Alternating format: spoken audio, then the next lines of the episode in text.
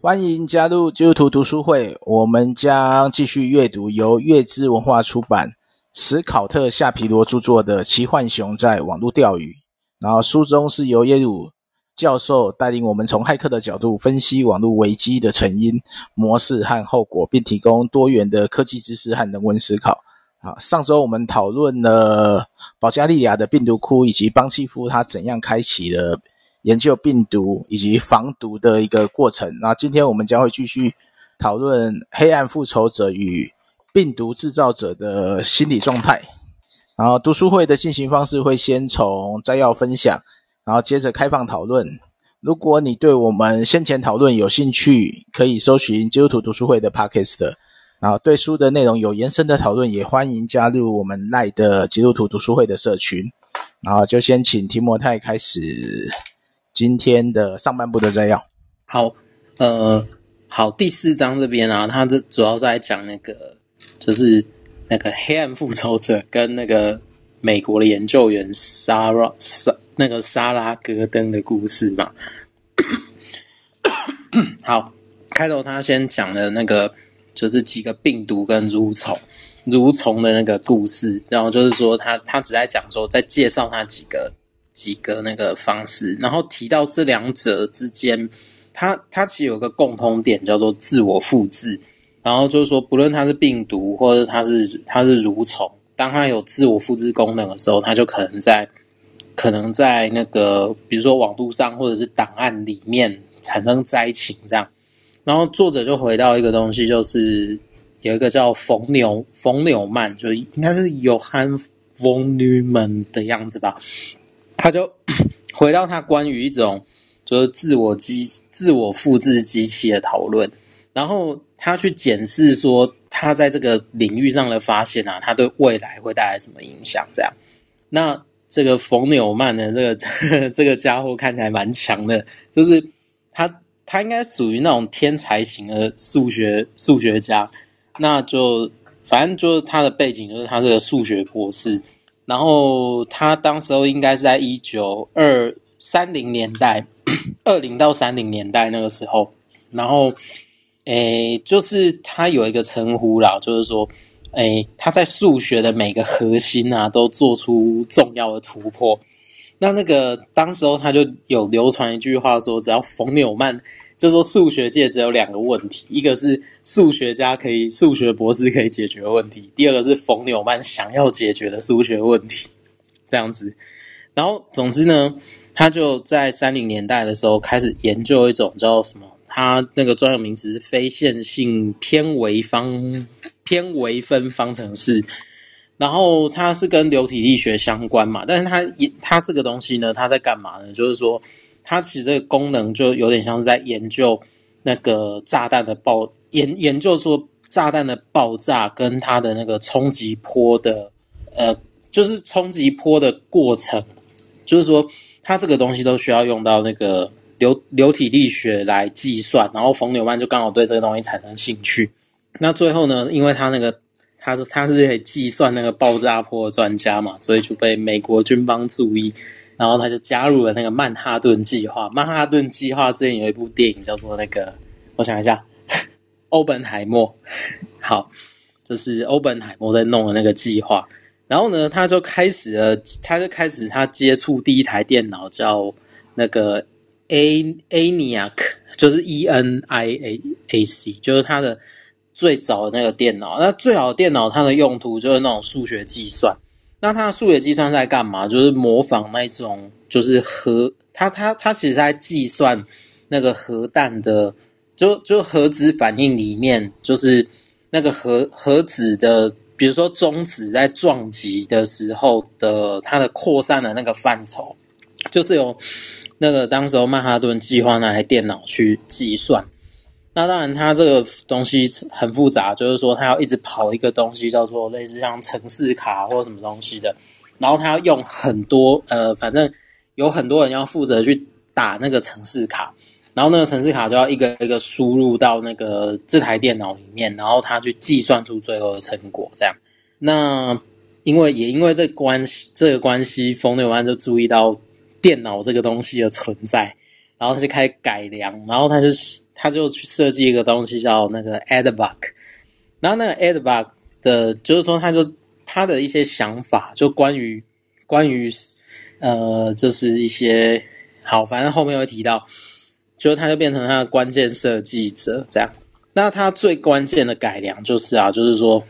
他把电脑从十进位置，就比如说一。到十之后就换下一个进位，这就是他前面那一代那个 ENIAC 的那个计算模式。可是呢，他就他就把这个十进位制改成二进位制，就是零一零一零一。那他他他简单的理解，我们可以理解成说，你只要把你你只要是对机器来讲是零的话，它就是零的话，我记得是没有通电；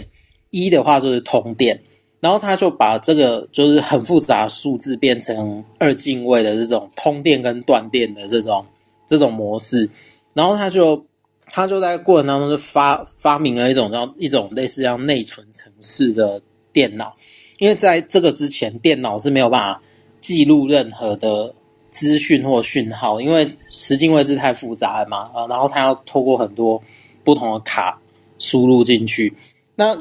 那二进位制它相对就比较容易，然后它就可以把这个讯息，它就可以把这个讯息在呃电脑里面，它透它可能透过记忆体或透过，而那时候可能没有记忆体，那时候可能是一种城市的卡片，然后它就透过这个卡片去记载那个运作的那个密码，就让那个储存变成是一种可能啦。那当然在设计电脑里面呢、他就开始去思考电脑运作的逻辑。然后他最后在想一个问题，就是说那个电脑到底是怎样，它才有，它才能，就有点像我们现在在想的，就是说，哎，人工智慧它要怎样才有生命呢？然后他就从一种叫自我复制的角度去切入，他当然就是用生物在产生新的生命的时候，它它它是怎么样产生的？然后他就用这种角度去切入，然后他认为说，他只要能够写出一种东西叫做自我复制的程式，那他其实就能够透过这种，他很像那种生物的繁衍的模式去去，他其实目目的是想解开说生物可以适应恶劣环境，那它中间那个自我复制的秘密是什么？那他就把这个过程嘛数学化这样子，他当然就是针对那种很很喜欢把。很喜欢把那个东西数学化这些人啊，就是说，呃呃，就是我们不需要搞这么复杂，我们就回到另外一个东西，就是到了一九四九年，就大概战后曼哈顿计划结束了嘛，然后他就开他他就因为接触电脑，开始去想说怎么让机器自我复制，然后呢，他当时候有两个两个思考路径，因为因为呃。自我复制，它需要牵涉到一个东西，就是说，你把你可能要把生命的，你可能要把把生物的整体切成一块一块的东西，然后把一块一块的东西用相等的东西复制出来，然后再把它们拼接起来。那这是这这是一个路径。那那第二个路径是说，它比如说它有点像是设计图，就比如说，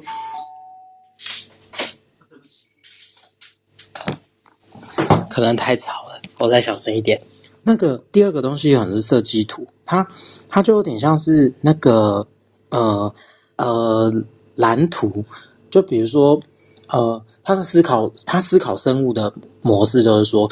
每一个生物的，比如说它的部位好了，它怎么组成，然后这些材料怎么去做成另外一个东西。那这个东西就有点像是说。它它就它就有点像是说，你在复制新的东西的时候，你要参考蓝图去做出呃，就是符合那个功能，然后符合那个运作方式，然后跟符合那个过程的的的的 part，然后这些 part 呢，在最后再再依照这些蓝图的功能，把这些东西结合起来，然后就变成一个可以独立运作跟自我复制的。的东西，可是呢，那个 von Neumann 他就认为说，因为他研究的东西是量子力学嘛，那量子力学的有一个东西，就可能大家不见得都懂，但是，但是他就是就是有一个东西叫测不准原理，就比如说我们假设用肢解的方式来思考的话，就比如说一个粒子，它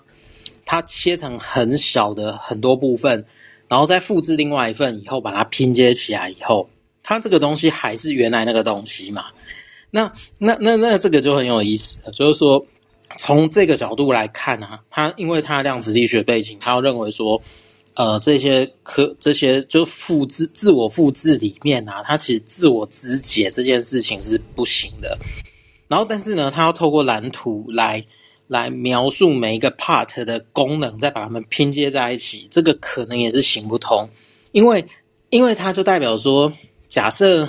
你要有一个蓝图嘛，然后这个蓝图要记载某一个东西，然后，然后它制造出来的时候，那就是说。它比如说有一个蓝图 A，它要复制到一个蓝图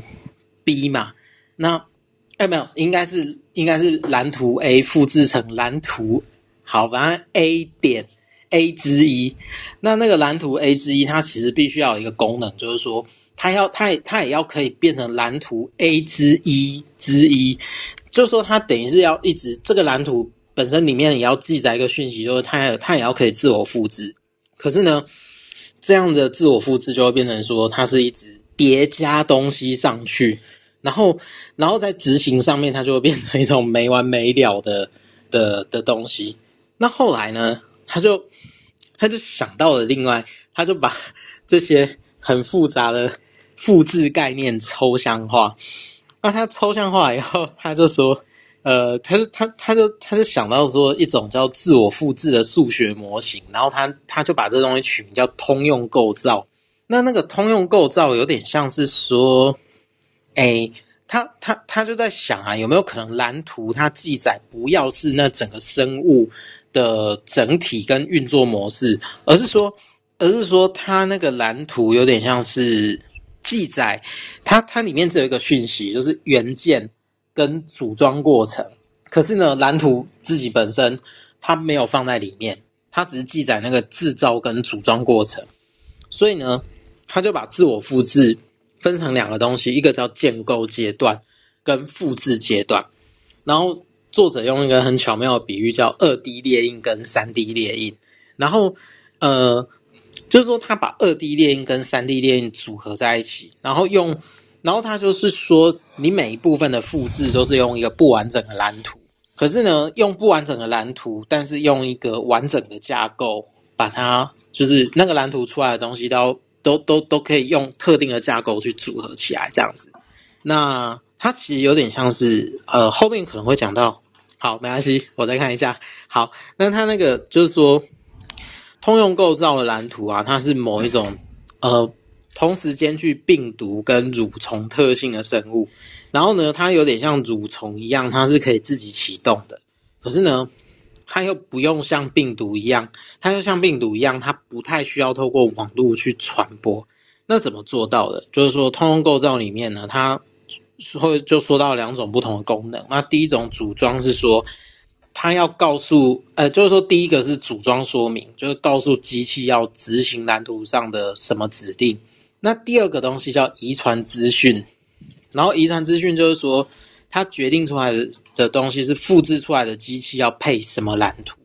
那当这两个东西弄在一起的时候，它就有点像是我我是用一种东西去组装啊，就我是用一种东西去想，就是高中生物的时候会教一个东西叫呃细胞分裂嘛。那细胞分裂里面，它就有点像是呃，你细胞分裂的时候，它会。复制出另外一个新的细胞，可是有一个东西在这执行的过程很重要，就是决定这个细胞要长什么样子的遗传因子，然后那个遗传因子就是 DNA 跟 RNA。那所以呢，他就等于是用抽象的东西套在机器上，可是他想要解释那个，反正他一开始是想说这个生命是怎么怎么怎么会复制出来这样子。好，那当然这个。这个思考的他的猜测跟他的推测，基本上是受到生物学家的证实，就是说，大概生物的复制就大概是这样运作的。那所以呢，就是，可是呢，到了机器上，它就会变成另外一个东西，就是说，它它这个通用结构或通用构造，当它被机器执行的时候，就有点像城市的使用者，他执行了受感染的档案时。那个作业系统它就会去读取那个档案的开头的，它就就就像我们前面讲的，把那个那个资讯当成是城市嘛，那电脑它就会照做，然后然后一方一另一面就是病毒的指令，就是他就做了一个指令，就是要求作业系统它要复制这个受感感染的档案，然后电脑就会把这些这些程式码当成是资料，然后就复制了另外一份，这样，然后他就是用到了前面所讲的一个二项性原则，那就是它可以让电脑执行通用运算，可是呢，它还打开了另外一个东西叫恶意操纵的后门，这样，然后反正电脑病毒呢，你可以把它想象成是一种就是生物体里面的基因组。然后呢，作业系统它有点像是内部的内部，它就会有一种通用构造，所以病毒呢，它只需要劫持这个作业系统，它就可以复制跟跟跟储存设备啊，这两个东西很重要，然后它就可以自己复制自己这样。哦，还有很长，好，那我那我很很快讲一下莎拉戈登这个人，他就九零年代接触电脑嘛，然后他就。碰触了病毒交流区，然后也接触了里面的交流者，然后他就他的背景本身不是城市人，可是他就是个社工，然后他就发现这些城市的交流者，因为他因为电脑中毒，他接触了这些 这些写病毒的专家，然后这些写病毒的专家，他就有点像是社工时候接触了边缘人，所以呢，他要在论坛上提出呢，就是提出了一个。要求说也不是要求，就是一个请求，说他想要写出一个，他有点想跟这群人继续对话啦，所以他就说想要用一个用自己当做名词的病毒，可是呢，这个就调出了暗黑复仇者，他就开发出一个东西叫千面人病毒引擎，然后就送给那个国人这样子。那那个千面人呢，他的他那个城市恐怖的地方是，就是它可以让病毒的程式码变形。可是呢，它变形以后就保留它原来的功能。那它其实就牵涉到说一个防毒软体运作的原理，就是说病毒怎么样躲过这个防毒软体的的的的扫描。第一个就是说，呃，防毒软体会有几个作业的方式，一个就是行为的检查，就是说它可能会检查这个档案，这个程式在执行过程当中是不是按照正常的模式在执行。那第二个是档案完整性，就是说这个档案是不是比原先储存的时候还要来得大？那第三个是说扫描系统，就是说这个系统的运作是不是按照它开机的时候那个指指令，跟它档案运作的时候是不是照它原来的那个模式？所以它其实基本上就是就是说前面的行为检查跟答案完整性只是事后事后中毒以后。要去处理的问题，可是如果想要在中毒前就是先预防的话，那就是要必须检查那个系统，也就是用那个我们前面的二项性来运作。那二项性就是零一零一那一种的。那可是这个关键就会在说防毒软体啊，它只要针就是针对病毒特定的遗传，它它就是会当时候防毒软体是针对病毒的特定遗传标记搜寻。可是呢，千面人引擎它会在这串遗传标记的前面，然后跟后面加了很多无意义的符号，然后呢，让这个讯息不会马上被电脑搜防毒软体感知到，然后把它当成是病毒隔离，然后它就是会打乱整个程式码的顺序，然后让防毒软体一开始因为顺序的错乱而不把那个。中毒的档案当成是病毒这样子，然后但是顺序错乱呢，更强的是这个东西还可以继续运作。所以呢，为了对应千面人的方法，就是就是说，它其实有有有一个方式可以可以确定，就是把可以直接执，就是呃，就是说直接执行可能是病毒的档案。然后呢，呃，所以后来呢，因为千面人病毒，所以防毒专家要开，就是有点类似他设立了一个东西叫。他就在电脑的硬碟空间隔隔离出一种虚拟空间，然后让防毒软体可以去执行他觉得疑似这是中毒的档案，然后但是这个空间它是跟主要的运作系统是隔隔离的，所以，嗯、就是说，就是说，在这过程当中，它可以透过执行这个有问题的程式去监测，说它是不是它是不是有问题的档案，然后进一步就是把它去对应它，不论是删除或者是做其他，就是针对电脑病毒的动作，这样子。对，所以呢，当代的防毒软体，它的主流就是监测电脑行为。如果呢，电脑在执行过程里面，它比如说执行这个程式，它的耗能耗它的耗能就是耗能高过预期的时候，那就代表说这个东西的台面下，它一定会有恶意的城市在里面运作。这样，哎，我就总觉得我好像把把困难的东西都讲走了。那如果中间有什么？疏漏或补充的话，再请黑熊来来那个啊，没办法补充。我现在有看没有懂的状况，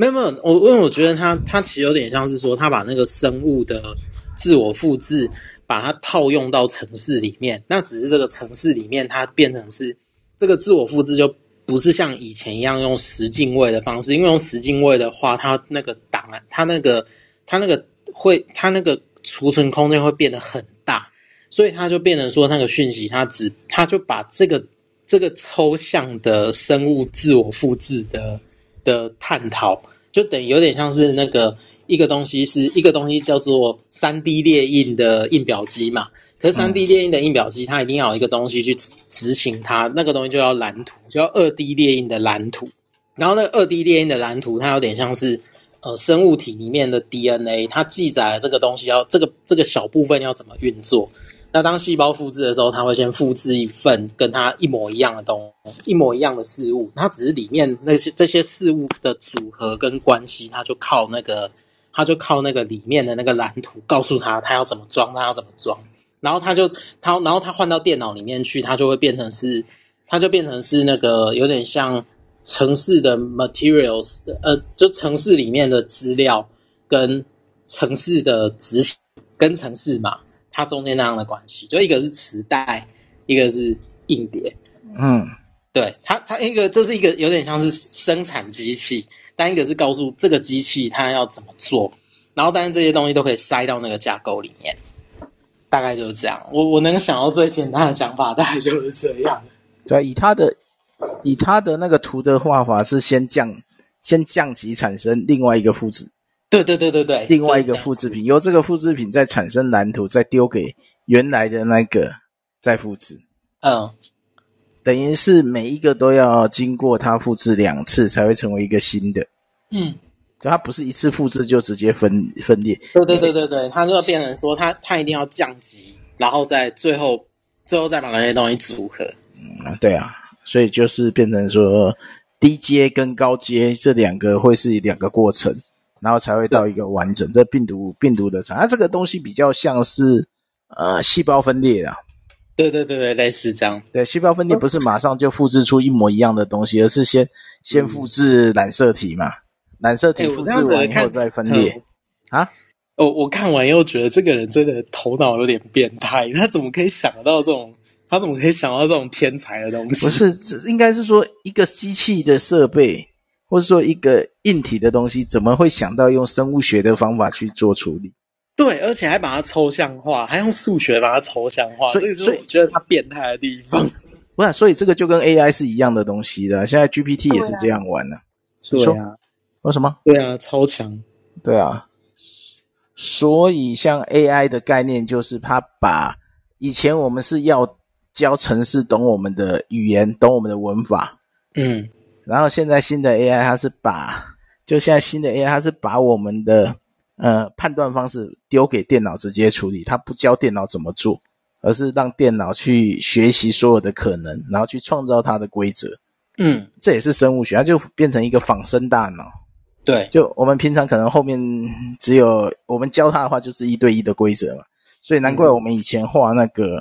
那个知识就是给电脑懂的那个逻辑语言画的特别辛苦，嗯，那后来发现到零几年以后就发现这个是错的，就是它的方向就改变了。对，不应该用我们强制它做什么，而是要回到生物本来是做什么。所以某种程度，现在的电脑模式都是用生物化去看。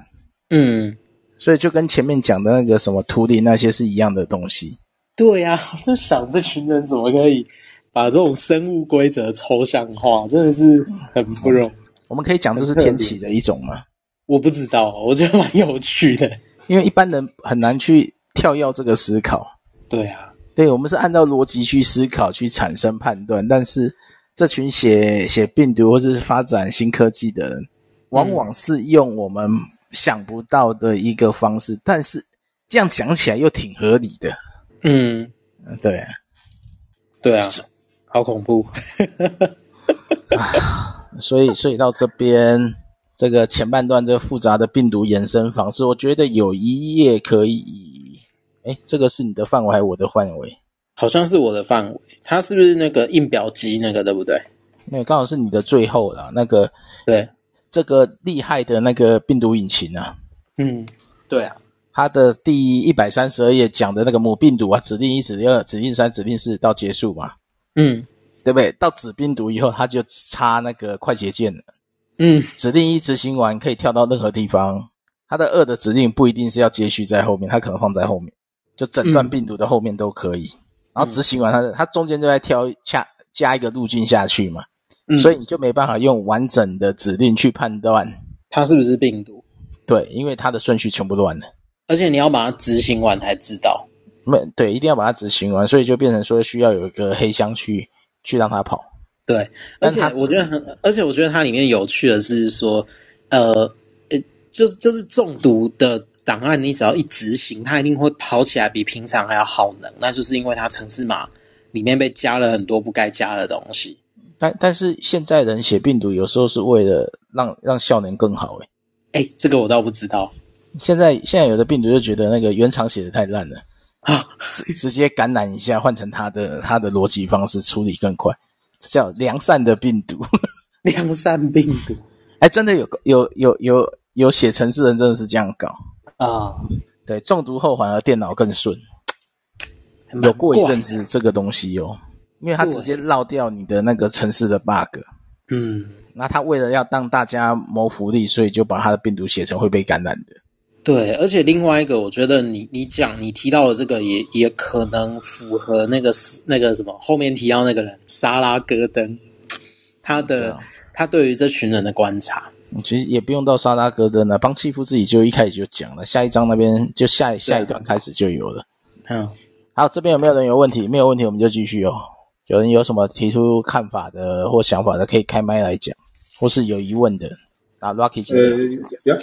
谢谢我，我是想问一下那个，还是我没有听清楚，我不太懂这个科学家他那时候要研究这个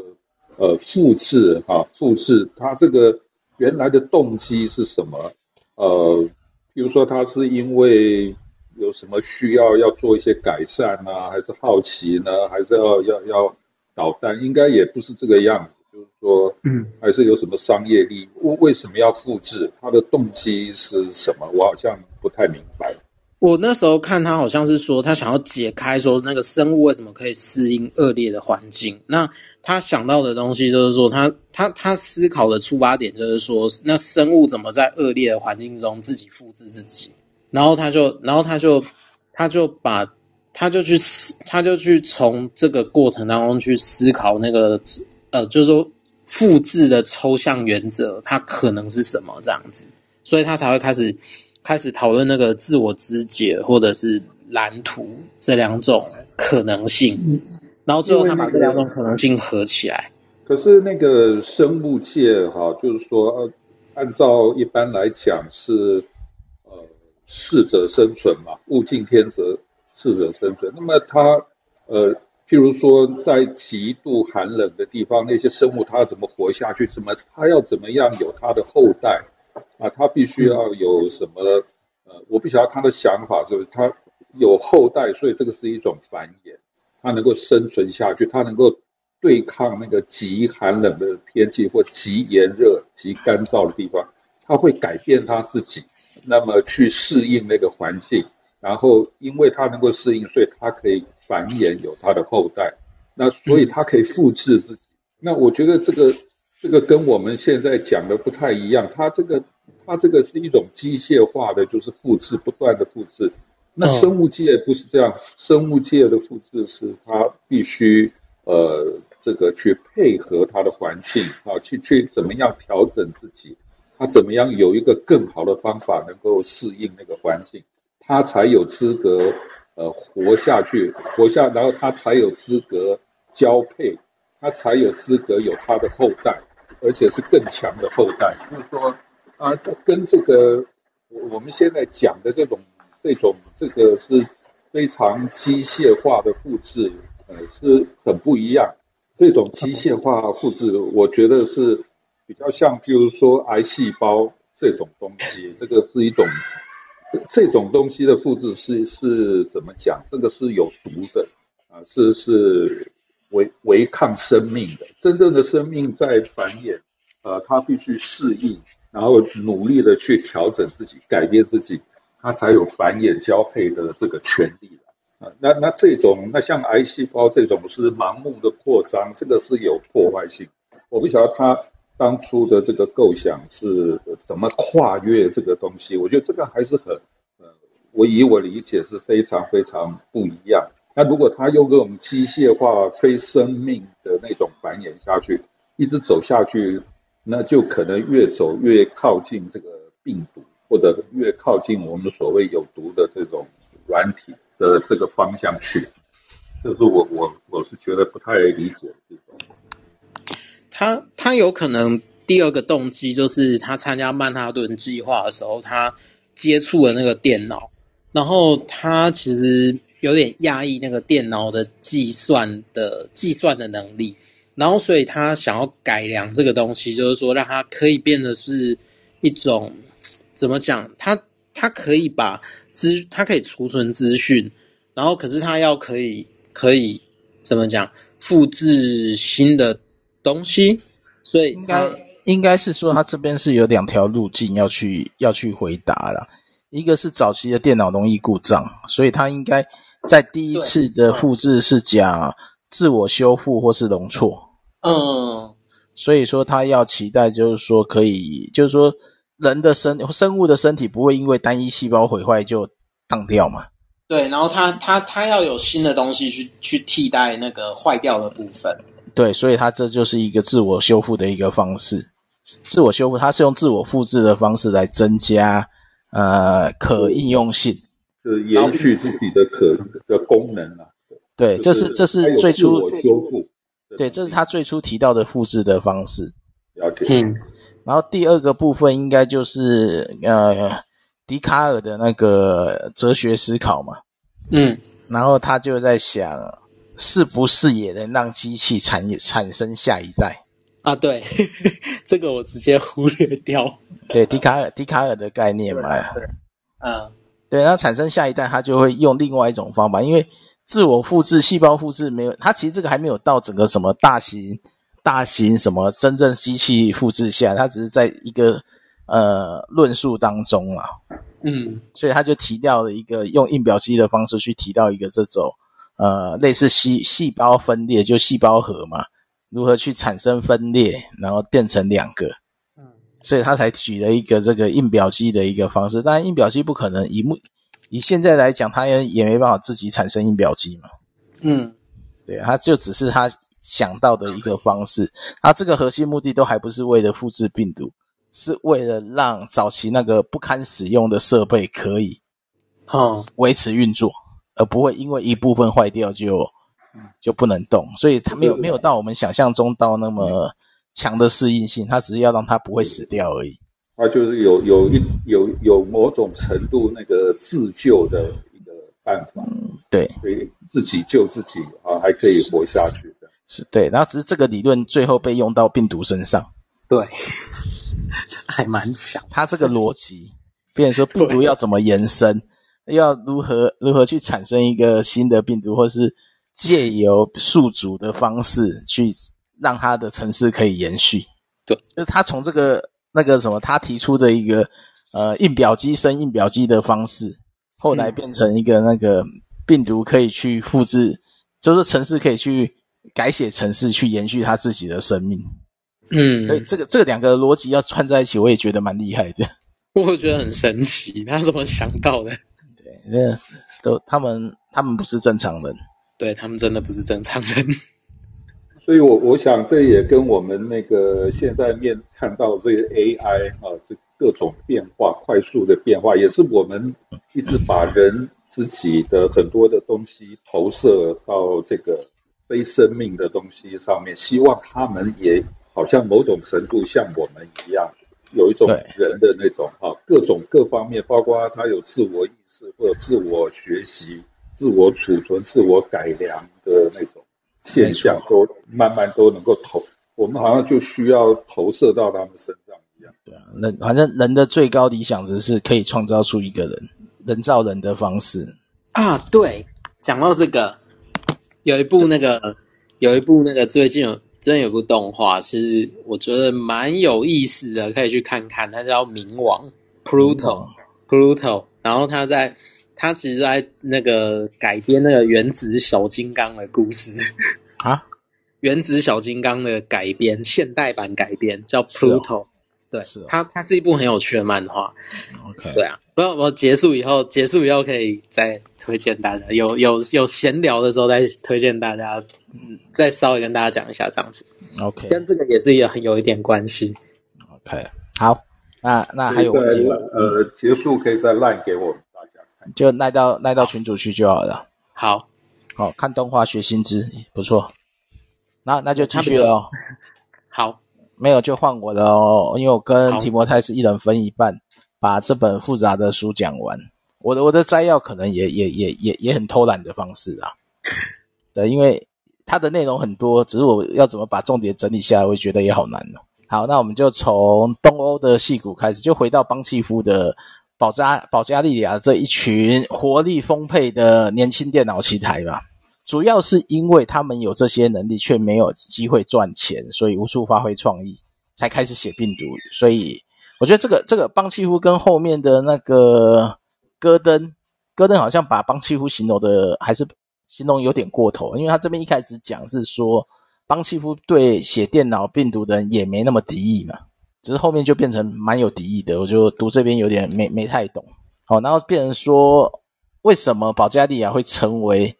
会养出这一群人？是因为保加利亚他们的政府投入了资源去做西方的逆向功能，例如就是把 Apple Apple 重新拆解，创造出他自己的电脑。那个字我不会念，我就不念了。好，然后拆解改要出现，然后分发到每个学校。所以就跟前面讲的，这个政府真的把资讯化看得很重要，训练了一群。最熟电脑的年轻人，但是又因为没有软体财产的概念，所以大大量的盗版存在。然后盗版有时候软体厂商就是为了保护自己的软体不被人家复制，所以就会透过病毒的方式，让你不不能拷贝走，或是拷贝走了以后会中毒。所以它就变成说，大家就都有写病毒的一个一个环境。然后写病毒在保加利亚也不违法。但是邦契夫知道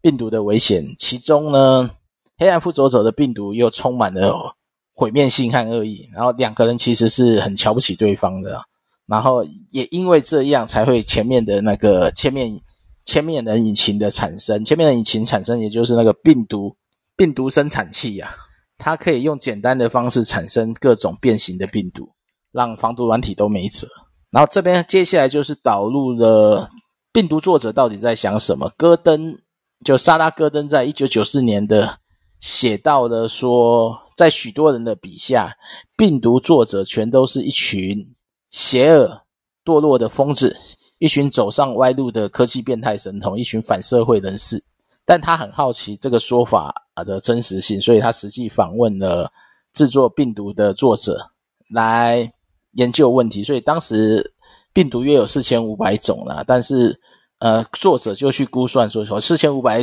种大概就是四千五百人写，但是其中大部分都还是在研究使用，而并没有释出，所以一九九三年大概只有一百八十只病毒释出，所以预估也就这一百一百五十人左右在写病毒，然后他就透过了各国的呃地下布告栏。然后去邀请制作病毒的人填写，然后最后分成四组：十三到十七岁、十八到二十四，然后大学毕业的专业人士，或是曾写过然后已停止的人，然后他就用的劳伦斯·阿伯格的道德发展理论，这在一百一十九页，我就不在这边赘述了。然后他其实就是用这个理论，就会发现大部分的采访者道德观都很正常，但是有一种特例，就是呃，停留在阿伯格的第二阶段，就是他们会把社会当成敌人，然后主张写病毒在道德上毫无问题。哎，这个这一个的角色又有点像是黑暗复仇者的，所以他们就说，实际上大部分的问题都是年轻气盛的错误了。一九四零年代，格鲁克夫妇就进行了青少年犯罪大解析，然后结论是，犯罪并非是这些人的某种习性，大多数都是三十岁前后就会下降，表示长大，然后生活步调调整，身心整合，然后不会再去做这些。疯狂的事，然后戈登在病毒作者研究里面也提到这些，这些就是一九四九年的发表，也提到大概这些写病毒人就跟前面讲的道德大部分都正常，所以也因此引起了防毒专家的反弹，认为这个研究只会让我们开始同情病毒作者。但是 Cybersoft 的创办人彼得勒达蒂认为这是性别的问题，因为莎拉·戈登是女性，其实这个问题好像在嗯以男性主导的社会状况下还一直都存在，并没有因为现在就全部改变。因为大家都多数会认为软体游戏都是男生的天下，但却忽略了其实蛮多女生在这方面也是有她的专才在的。然后接下来就是黑暗复仇者与莎拉·戈登的关系，因为是。我觉得那个黑暗复仇者一开始给戈登的回应就很就跟上面前述的一样，很正常，就是正常的女生才不会浪费时间讨论病毒。然后，但是戈登并没有放弃嘛。其实这个这个他这个没有放弃，是不是也引述说她不是正常的女生呢？反正他就是开始去又学习保加利亚写了一封信，然后开始两人的对话。然后其中在对话当中，黑暗复仇者明白自己。做错的事，然后也注意到自己伤害了别人，但另一方面呢，也可以发现黑暗复仇者相当的好战，对世界都充满了怨恨，还有谴责受害者的倾向，在里面就提到蛮多的他的一些呃偏见，最简最简单的偏见就是电脑都是有钱人的玩具了，并没有拿来真正做事，所以中毒呢也不应该会有什么重大的损失，这就是他的一些基本呃反社会的一些认知吧。所以就是这个，其中在去研究这个过程当中，也发现，因为外面有在谈说，黑暗复仇者是不是就是帮契夫的小账号？但是事实上不是。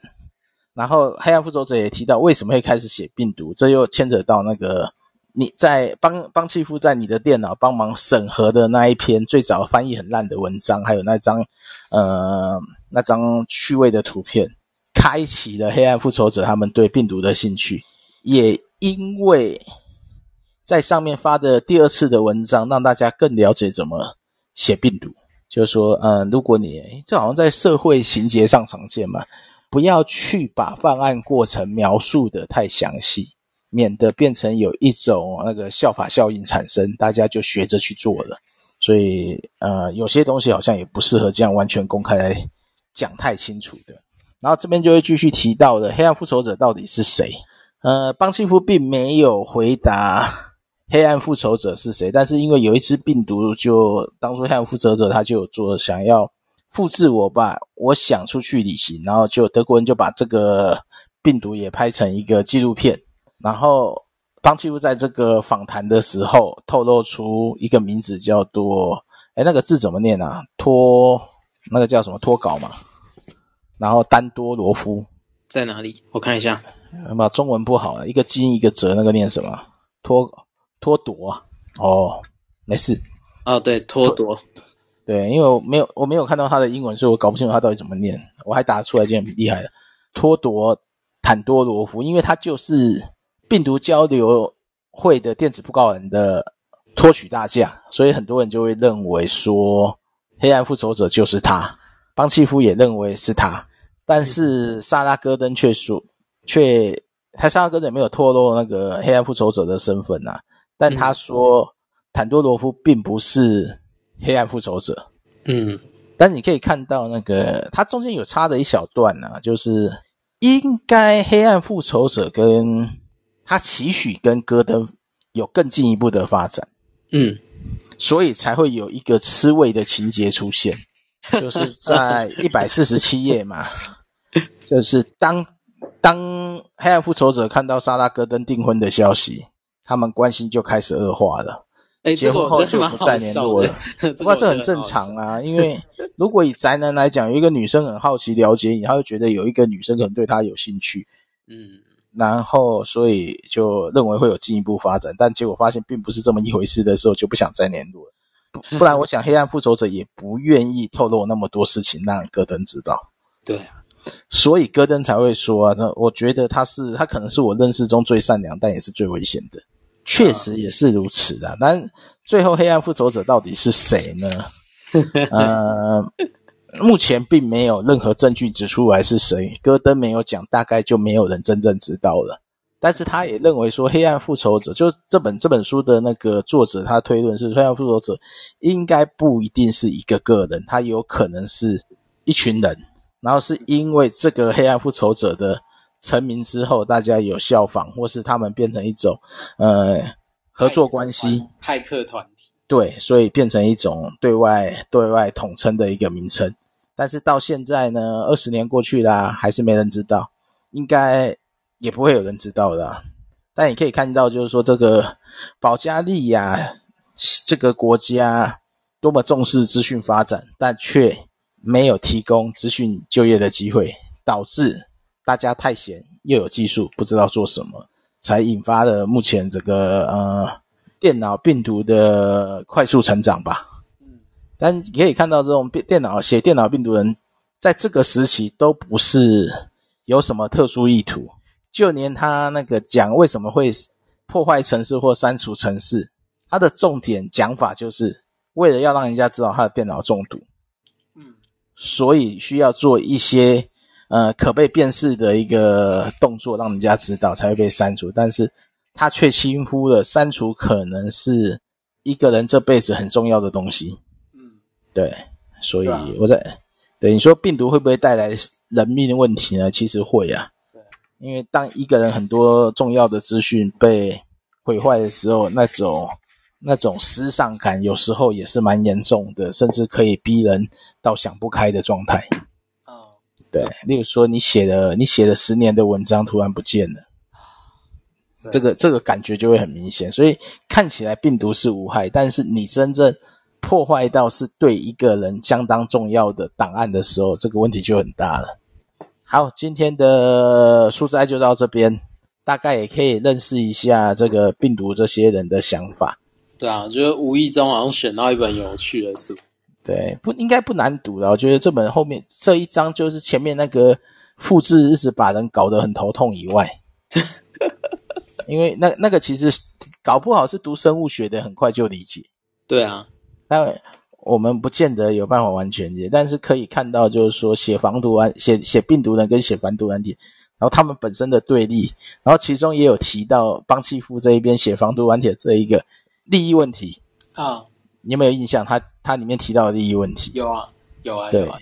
啊！我如果不把敌人妖魔化以外，我要怎么维持我的生计？哎，对啊，防所以防毒软体就会告诉你说，病毒是个威胁，写病毒的人也是威胁，病毒人是个威胁。对，我不一定要把他那个妖魔化到很严重，这样才能衬托我们拯救世界的价值。对啊，蛮好笑的啦，我觉得。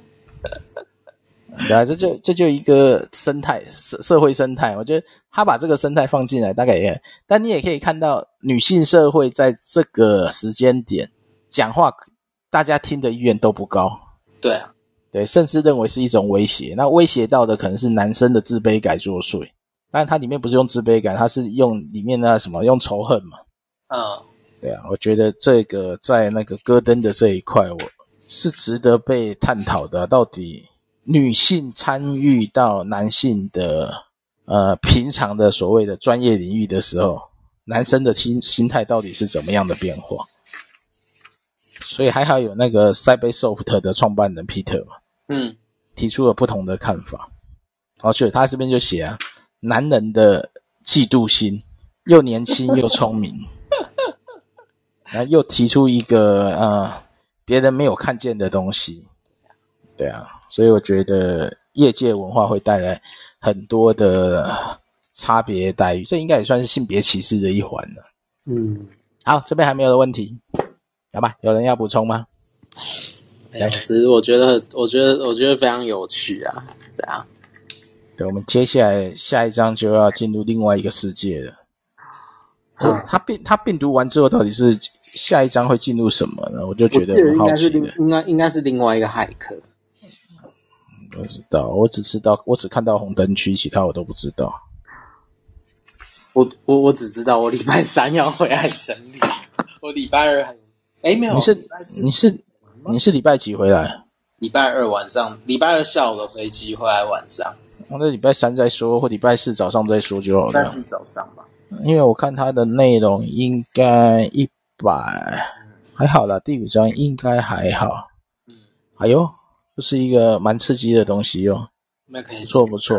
对啊。好，所以如果没有问题，我们今天就到这边。如果有，趁现在赶快说，我们可以继续讨论。嗯，因为没有的话，我们就要放提摩太去吃东西了。因为他怕肯，他怕肯德基关了啊！没有没有没有，他到十一点哦，那就慢慢来啦，慢慢晃过去。嗯，对啊，嗯，所以下一章是赢者全拿，哎，我还没有看，所以我也不知道是什么内容，也许也是另外一个呃有趣的内容吧。嗯，好，没人要讨论，没人要补充，那我们今天就到这边了，因为也差不多九点了。好，好，大 B 有没有要说话？没有。电脑病毒，好，没有，那就到这边了。谢谢大家今天的参与，我们下礼拜就继续第五章了。好，谢谢大家，晚安。好，晚安，晚安，谢谢，晚安。